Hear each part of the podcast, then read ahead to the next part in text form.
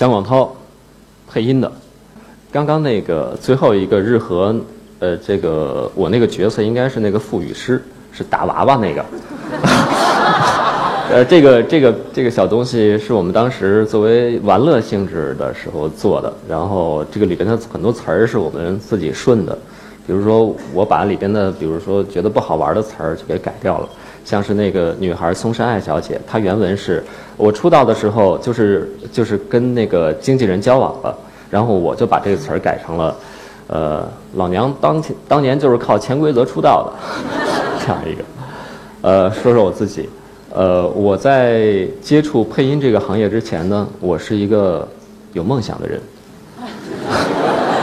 我想成为一个人民的播音员，在人民广播电台里，在话筒前，就是宣扬一些什么。后来我就想当然的，我去报考播音系，然后我就顺理成章的落榜了。我这个梦想未未遂之后呢，其实还没有特别过分的沮丧，因为我对我的失败是有预判的。呃，那个时候我妈妈从从那个同事口中得到了一个消息，说长春电影制片厂译制片分厂正在招考配音演员。说来特别巧，阿拉东巴尼，我家就在长春，所以我就我就骑着自行车风尘仆仆地赶到了长影。我也不知道去了该干嘛。到了那儿，工作人员跟我说：“你肯定要准备一些什么片段啊、段落啊什么的，要让老师来考察你啊。”我什么也没有拿，这时候我没有办法，我就给我的一个住在长影附近的一个学妹打电话，她正在搬家，很多东西都打包了，只有课本还在外面，就给我拿了一本高中语文书。我那时候也是饥不择食，我没有办法拿着语文书我进了考场，其他的同学都是脱稿的，呃，都是诗朗诵啊什么啊，黄河都特别特别棒。我呢哆里哆嗦拿着一本语文书，随便这么一翻，翻了一篇课文，鲁迅先生的《药》，就念了一段这个《药》。呃，其实我我到现在都不知道，当时出席这个面试的这些老师是出于何种考量，就把我给选上了。反正我时至今日非常感谢鲁迅先生的药。那时候长影啊，长影在从建国初期一直到八十年代，大家一定觉得很熟悉，很多老电影里都有这个厂标。那个时候觉得是一个艺术圣地。它的辉煌就就好像九十年代的中央电视台一样，呃，当时有一些人啊，为了能够考长影，他们去翻墙，翻墙进去，结果墙上是有电网的，有一些人就是在这个过程中触电身亡了。然后我到长影的时候，大约是一九九五年，那时候自己也觉得挺骄傲的。然后当时我们的厂长呢是金毅，金毅女士，呃，她在《罗马假日》当中配赫本的，然后她安排了一个老师。给我们进行一些培训，专业培训，台词课啊、表演课这些。这个培训大约持续了三四个月的时间吧，然后就培训结束了。结束的时候呢，他也想留下一些人。呃，我那个时候呢，呃，社会闲散人员，所以上课比较出勤，比较出勤率很高。而我的一些同学呢，他们是可能有的是有自己的工作，有自己的事情，他们的表现没有我好。所以我的业务不是最好的，但是最终是把我给暂时的留下了。我就做了一个长影译制厂的一个临时工，官称叫合同制演员。然后在长影呢，其实也参与了一些片子，但是基本上都属于我们管那叫群杂，群杂中群杂中的群杂，就你们可以理解就是龙套中的龙套。这是后来我在网上发现的一个当年的一个老的一个字幕字幕表，上面有我的名字。为什么我前我这名字前面没有一个对应的角色名字？什么汤姆啊，什么没有？为什么呢？因为我这个整个我这一块属于其他配音演员下边的，所以我是根本没有没有对应的角色。然后在长影阶段，其实遇到了很多问题。那个时候是一个起步阶段嘛，那个时候觉得自己挺差的。首首先呢，就是这个对口型，对口型是配音演员的一个基本功。这个口型这个东西呢，尤其是译制片，你比如说译制片当中，呃，你要去追它的节奏，赶它的强拍儿，你你每句话都要追上，如果追不上的话，那口型就过去了，那这这这场戏就录的失败了。比如说，人的一个哦，那你肯定不能来一个哦，或者说，比如说韩国戏，韩国戏人的女孩说欧巴，然后你如果来一个特别淡定的大哥，这肯定觉得特别跳嘛。我对这个为什么印象深刻，就是因为这件事。我到北京之后，我是东北人嘛，我我不太适应北京的那种干燥。呃，我到了北京之后，嘴就裂了好多口子，特别疼。然后我那时候遇到了一个角色，这角色呢，忽然有一场戏就哈哈大笑，哈哈，忽然就开始笑起来了。我呢，我配到这儿，我本身就是刚到北京的时候，也不是特特自信啊，很胆怯。然后这时候就笑吧，但是嘴痛啊，然后就是。然后当场不出意外的被导演配音导演劈头盖脸骂了一顿，怎么笑呢？啊，人家什么样，你什么样？我说那就哈哈大笑吧，就哈哈哈哈。笑完之后，我就在那儿等着导演，导演能不能通过啊？能不能通过？等着，一看导演，嗯，点点头，可以过了。啊，这个心酸，算算是一心里一块石头落地了。然后低头一看台词本，就上面有一滴血，我这个嘴唇，但是当时也不觉得什么，反正。这是译制片，译制片当中你必须得去追追很多他们的那种感觉，但是不是国产戏就觉得特别好对呢？这口型特好对吗？不是，外国片子呢，你就赶他的强拍儿，他的张大嘴的时候你也稍微大一点什么，但是国产片很多字都要对上，每一个字都要对上，这是一个难题。更加难题的难题呢，就是最终要你配的那个台词跟演员本身说的那个台词是两回事儿。没有什么关系，这当中有很多很多原因，此处只能省去了，因为 也没什么好说的。然后说一个比较极端的情况，极端的情况，比如说这个剧中人，他朗诵一首诗，他要朗诵一首诗，比如说“原上寒山石径斜，白云深处有人家”这首诗，这演员呢他背不下来，他就数数，数数他怎么数呢？一二三四五，六七八九十十十一十二。十三、十四、十五、十六、十七，他这样数七言诗，你你你对吧？这怎么办？没有办法呀！开始了，马上着。远上寒山石径斜，白云深处有人家。停车，坐爱枫林晚。就当时觉得这个，哎呀，因为我的这个天资不够聪颖啊，所以那时候真的，这口型对口型就是我的天敌。这道坎儿我过了好久都没有过去。在长影的时候，后来有一个记者跟我聊天说：“你是不是在长影阶段就已经崭露头角了？”我说：“我我我我少露马脚就不错了。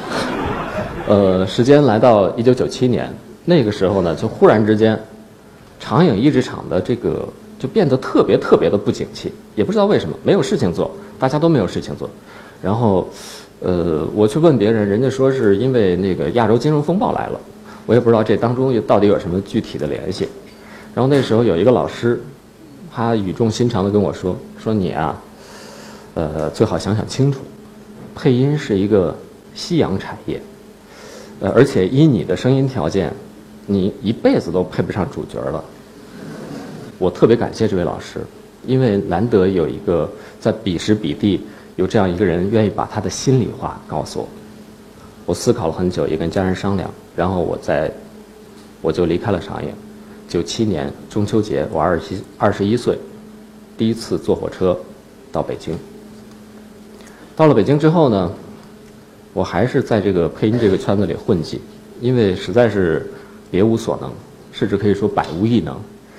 呃，混的也不太好，但是呢，自己的业务确实比在长影阶段有了一些进步，逐渐我获得了一些稍微重要一点的角色。到了九九年的时候，这个美国人通过试音把我选上了。呃，因为当时是《泰坦尼克号》的正版影碟版引进，引进到中国，然后呢把我选上了，为里边的这个杰克配音。杰克，但是当时特别激动啊！但是激动一点用都没有，对你没有任何的帮助。我我特别想把这个角色配好，但是说实在的，我配的实在是不怎么样。每次后来每一次人家提到我或者介绍我的时候，都都拿这片子说事儿。其实我心里特别的纠结，特别的这个汗颜，因为确实，呃，在我那样的年纪就能配配到这样的角色，是一种侥幸，是一种荣幸。但是你配的不好，就变成了一种不幸。因为怎么说呢，我我一直认为少年英才特别难得，不是所有的人都能演宝黛，不是所有的人都能演这个斯嘉丽，但是你在你在合适的时候碰到了合适的东西，但是你没有把它的把它处理好，这这就是特别遗憾的一件事情。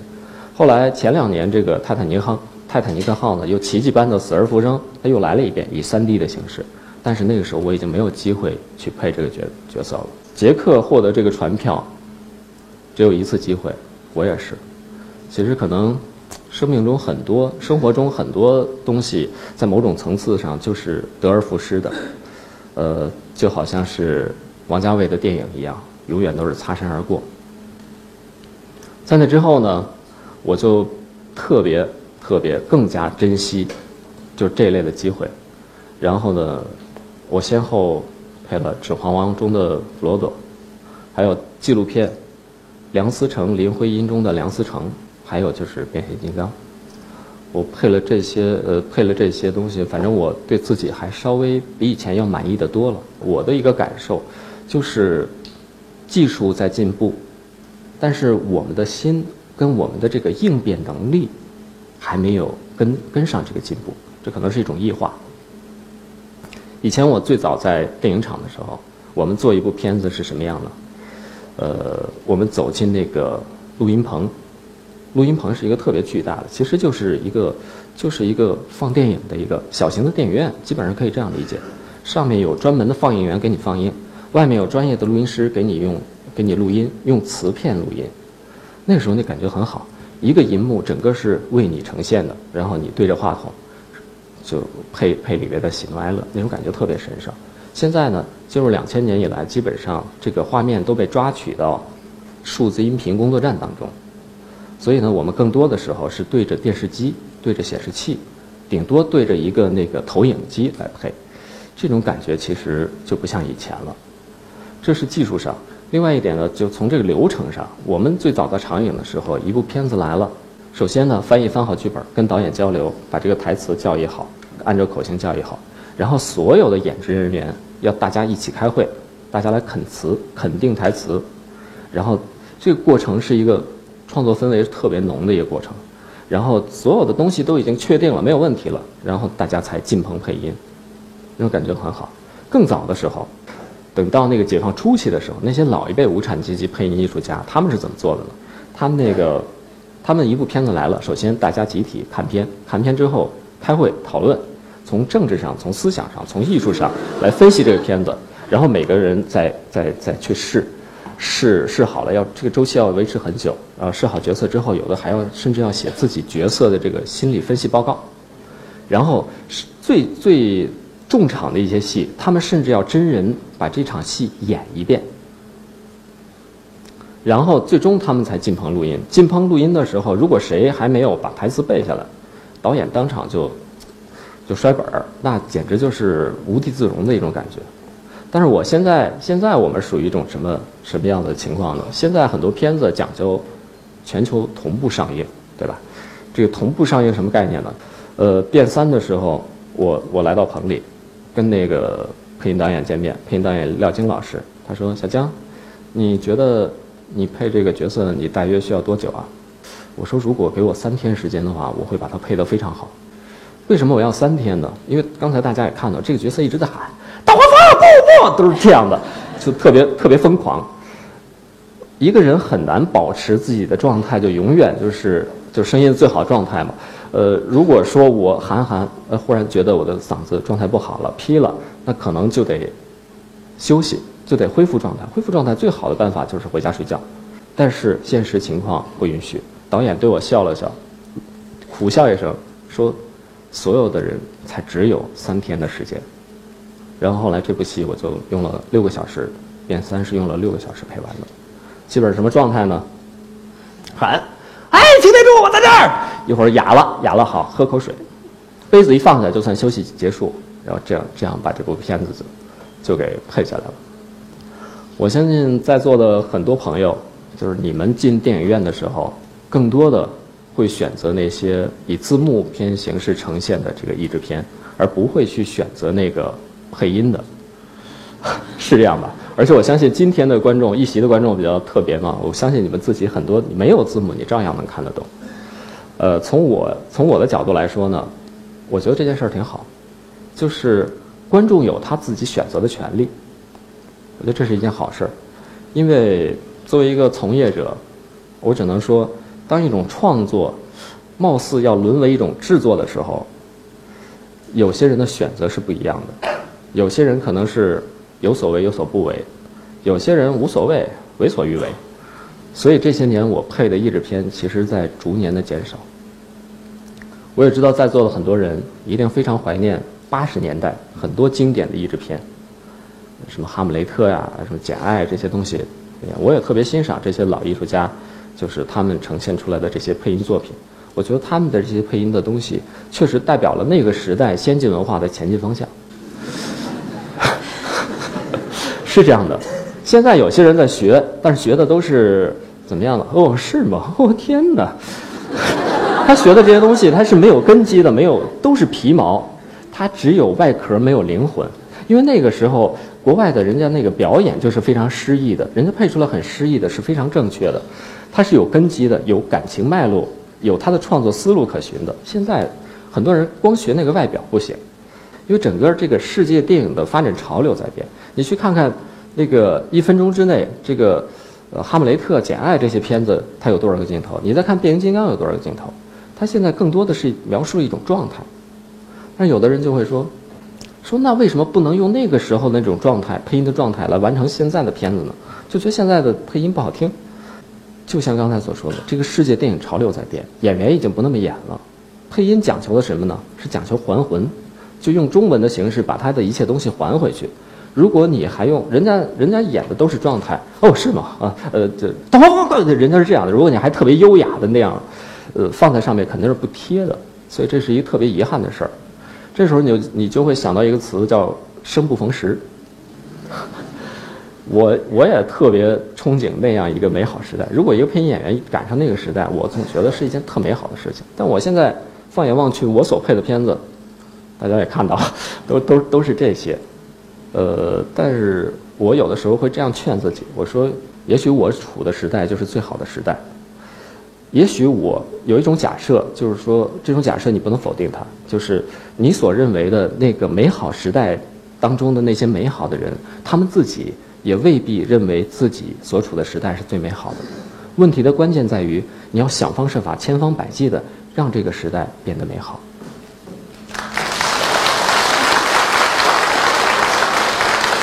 说了半天，那你说现时代这个配音到底是什么呢？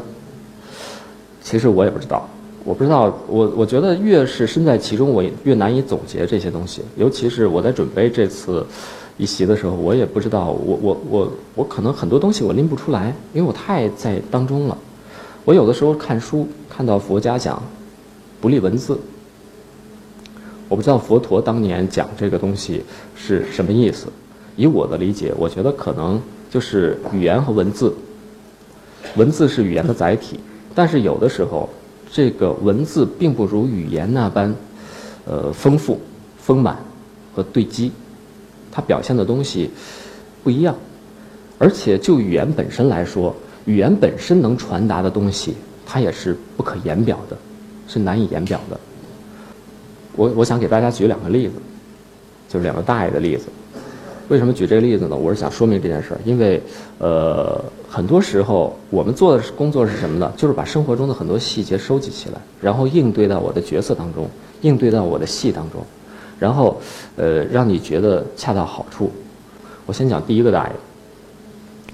有一天，我从那个北京，我在北京那个要赶到一个录音棚去。那天我坐公共汽车到了一站，下车之后呢。发现时间来不及了，我必须换出租车。但是换出租车的话，这条路会非常的堵，而且特别绕，要绕一大圈儿。但我知道这边肯定有胡同是可以穿过去的，我就选择我赌一把吧，从这边步行过去。两面都是墙，都是围墙，没有什么人。我越走越不自信，因为天很热，我也我也很燥，时间也快到了，就觉得前面怎么对不对啊？是不是走错了？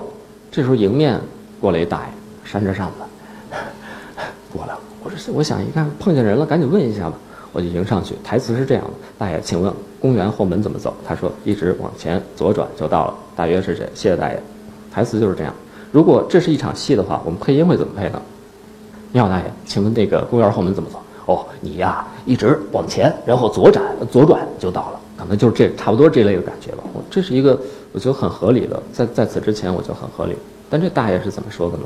他是这样的：大爷，请问那个公园的后门怎么走？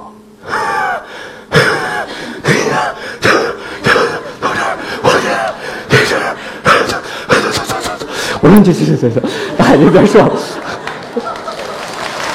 就是你不知道，就生活中有这样的可能性，它特别的真实，它它也是一种可能性。第二个大爷，说第二个大爷的事儿。最近几年的国产电影，我我比较推崇《风声》，虽然我也参与其中，我也是我也参与了，但是其实我觉得这真心，呃，在这个过程中，其实我我我自己一直在学习，这当中呢。有一场戏令我刻骨铭心，呃，后来前几年我去给某演艺公司的一些那个新人、新进的艺人做台词培训，我当时在他们的课上我也就讲到过这个戏。我说大家看过这个戏吗？有的人说看过，有的人说没看过。然后我就简单的把这个剧情给他们描述了一下，就是黄晓明饰演的人呢，他的阴谋败露，跟张司令决定让这个王志文来。做一个替死鬼、替罪羊，所以从背后，这个张司令就向王志文举起了枪，就这样一场戏。台词是什么呢？台词王志文的台词，王志文台词是这样的：“我操你大爷，我操你大爷！”然后他回头，他把这个张司令给推到墙边，扼着他的喉咙。两个两个前面那句话之后，就把把视线转向那个黄晓明，说：“吴天长，我对你你是知道的。”就是这样一场戏。我把这个情境跟这些艺人交代完之后，我说：“你们来，就用台词来演这演这场戏。”所有的人基本上都是这样的：“我操你大爷！我操你大爷！胡天长，我对你你是知道的呀。”大概这样。我说我们，他说对的。你说这个这表演有误吗？我觉得他是这个是这意思，没错。我说但你你去看那个王志文他是怎么演的？他一把把那个张司令。推到墙边我操你大爷！我操你大爷！我队长，我的你你是知道的呀？是这样的，那一瞬间真的把我震撼了。这个唯其胸中有泪，是以言中有物。就这样的老演员，他想到的这种东西，跟我们常规的想法太不一样了。有些人可能会说。你配音演员干嘛呢？就是学人说话的嘛。你是不是会很多种那个声音啊？你特别会变声。以前我也觉得应该是这样吧，好像能变声特别牛。我既能配这个，又能配那个。你看我刚才那些角色，没有一个重样的。但但是现在呢，如果说总结起来的话，我觉得我们这种创作呢，应该从两个方面着手。一方面是从外部的，就是他的表情、肌肉。他的口型开合大小，他的眼神，从他从他的肢体动势去着手；另一方面就是要从他的心去着手。言为心声，这句话对我们来说，这是一生的功课。就是语言当中能展现一个人的东西极为丰富，你从他的话语当中，你可以听出他的出身背景、教育经历、成长环境，一切的一切。呃，甚至你从这个语言当中，你能听出一个人乃至一个民族的这个意识形态。以前余光中先生曾经举过一个例子，他说，贾宝玉不可能对林黛玉说：“林妹妹，事实上我是爱你的。”其实你你从这个话当中你就知道，这不是一个中国人的思维方式。甚至于一个语言当中能够听出一个人的这个思路，这思路是什么意思？我前一阵子有有一次，有一天在家发呆。坐在沙发上，什么也没做，手机就在手边然后忽然电话响了，是一个骚扰电话，是一推销楼盘的，一个特疲惫的一个年轻人。我说喂，他说你好先生，我们这边有个楼盘刚刚开盘，你有兴趣在北京置业吗？就这样一个电话。我那天呢，如果是如果平时的话，可能我就石动燃具了，但是但是那天我也是，那天我也是发疯，我抽风，无聊嘛，那就你有先生，你有兴趣在北京置业吗？在哪儿啊？然后对方，对不起，先生打扰了，哐挂了。你从这个，你从这个话语当中，你就知道这个人他经历了多少次的坎坷，多少次的拒绝。所以，其实生活中，你如果多想的话，其实我们想的就是这些东西。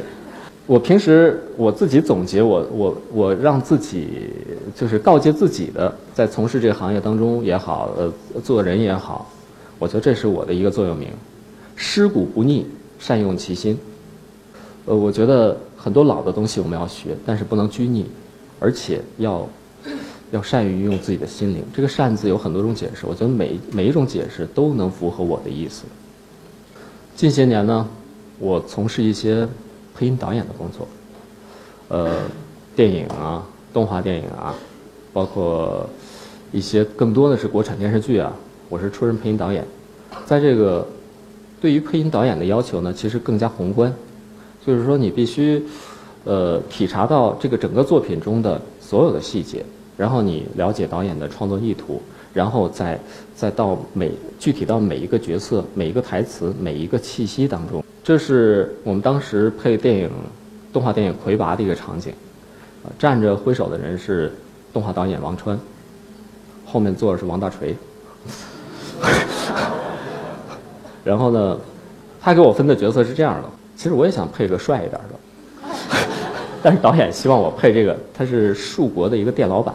呃，其实情节是什么样的？那个一父一子来到这个客店，他们拿了一个假的文药，就相当于假的身份证要住店，但是没有。真正的文耀你是住不了店的，所以他我当时配的非常势利，我觉得这个角色可能就是很势利吧。像这样的天气里，呃，睡在大街上也别有一番情趣。导演说不对，然后我们两个开始探讨。他说你不要，这个人是他是服务性行业，你让他彬彬有礼、很得体就好了，但是不要让他带有一些鄙视或者是势利的东西，这些这些东西我们不想传达。其实这个这个精神给我的震撼非常之大，虽然是简短的一几句话，但是确实我非常震撼。就比如说前几天吧，我碰到一个戏，这个戏是一古装戏，古装戏很常规的一个场景，朝廷要斩人，士兵开道，群众围观，忽然上来一个家属，这个罪犯的家属来拦架，说：“哎呀，相公啊，相公！”然后士兵说：“让开，让开！”就这样一场一场戏。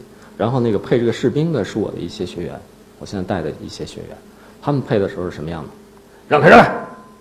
后来我就跟这个，跟我的这些学员交流，我说，我们可能要想一想，我们传达了什么？就是说，可能我们要把我们很多通过我们能传达的一些锋利的东西，那些暴力的东西要少一点。我说，这个士兵他只是执行任务，他的表演上看不出任何凶恶的成分。你不要就是下意识的就把它配的那么凶，你只要只要很简单的让开让开就就 OK 了。你不要把它让开让开，觉得好像凶神恶煞一样。虽然我们的能力有限，我们我们可能是只是作为一种，因为配音是一种从属的创作嘛。他人家演员演好了之后，我们是 follow 人家的表演，然后我们所改善的东西不多。其实从这一点一滴，我希望从我们的口中传达出来的都是一些。相对来说正一点的能量，但是这个学员为什么会这么配呢？他会觉得这个戏特别满，让开让开，觉得，而且他在此之前看到的很多作品当中也是这样的一种处理方式。这个满，所谓我们我们行话叫戏足，戏给的足，这个配音跟做人一样，你做人做的太足了，失真，反倒没人相信了。有时候有时候就是恰到好处就好。配音是一个挺枯燥的工作。你说它有意思，也很有意思，但其实更多的时候是简单机械的重复一些很枯燥的东西。但是，就像做人一样，做人其实特别孤独，而且特别单一、单调。有的时候，我们可以想想，其实我们更多的时候，我在生活中扮演一个角色，就是我自己。可能我在家的时候是个儿子。出来的时候是一个配音的，然后走到街上可能就是一路人，但是终归都是你自己。我觉得在配音的过程当中呢，我能体验到不同的生命个体，因为你你在你进了棚，只要你进了棚，你什么样的人都有可能是，你可能一会儿是王子，一会儿是乞丐，一会儿是强奸犯，一会儿是什么柔弱的什么什么人。我觉得这个给我带来的感受是不一样的，它非常的丰富。你在棚里有的时候会特别疯狂，这就是配那个魁拔的时候的一个一个当时的一个照片。就特别疯狂。你完全投入这个角色的时候，其实你把你把自己身上的很多东西就忘记忘记了。配音就是这样的一个创作，所以说我是我在配音的时候呢，就是在不同的种族、不同的国度、不同的时代，呃，甚至不同的物种当中，体验各种生命个体的各种喜怒哀乐，通过去体验他们的喜怒哀乐、乐与怒啊，然后喜或愁啊，然后学习珍视自己手中的这小小幸福，我乐在其中。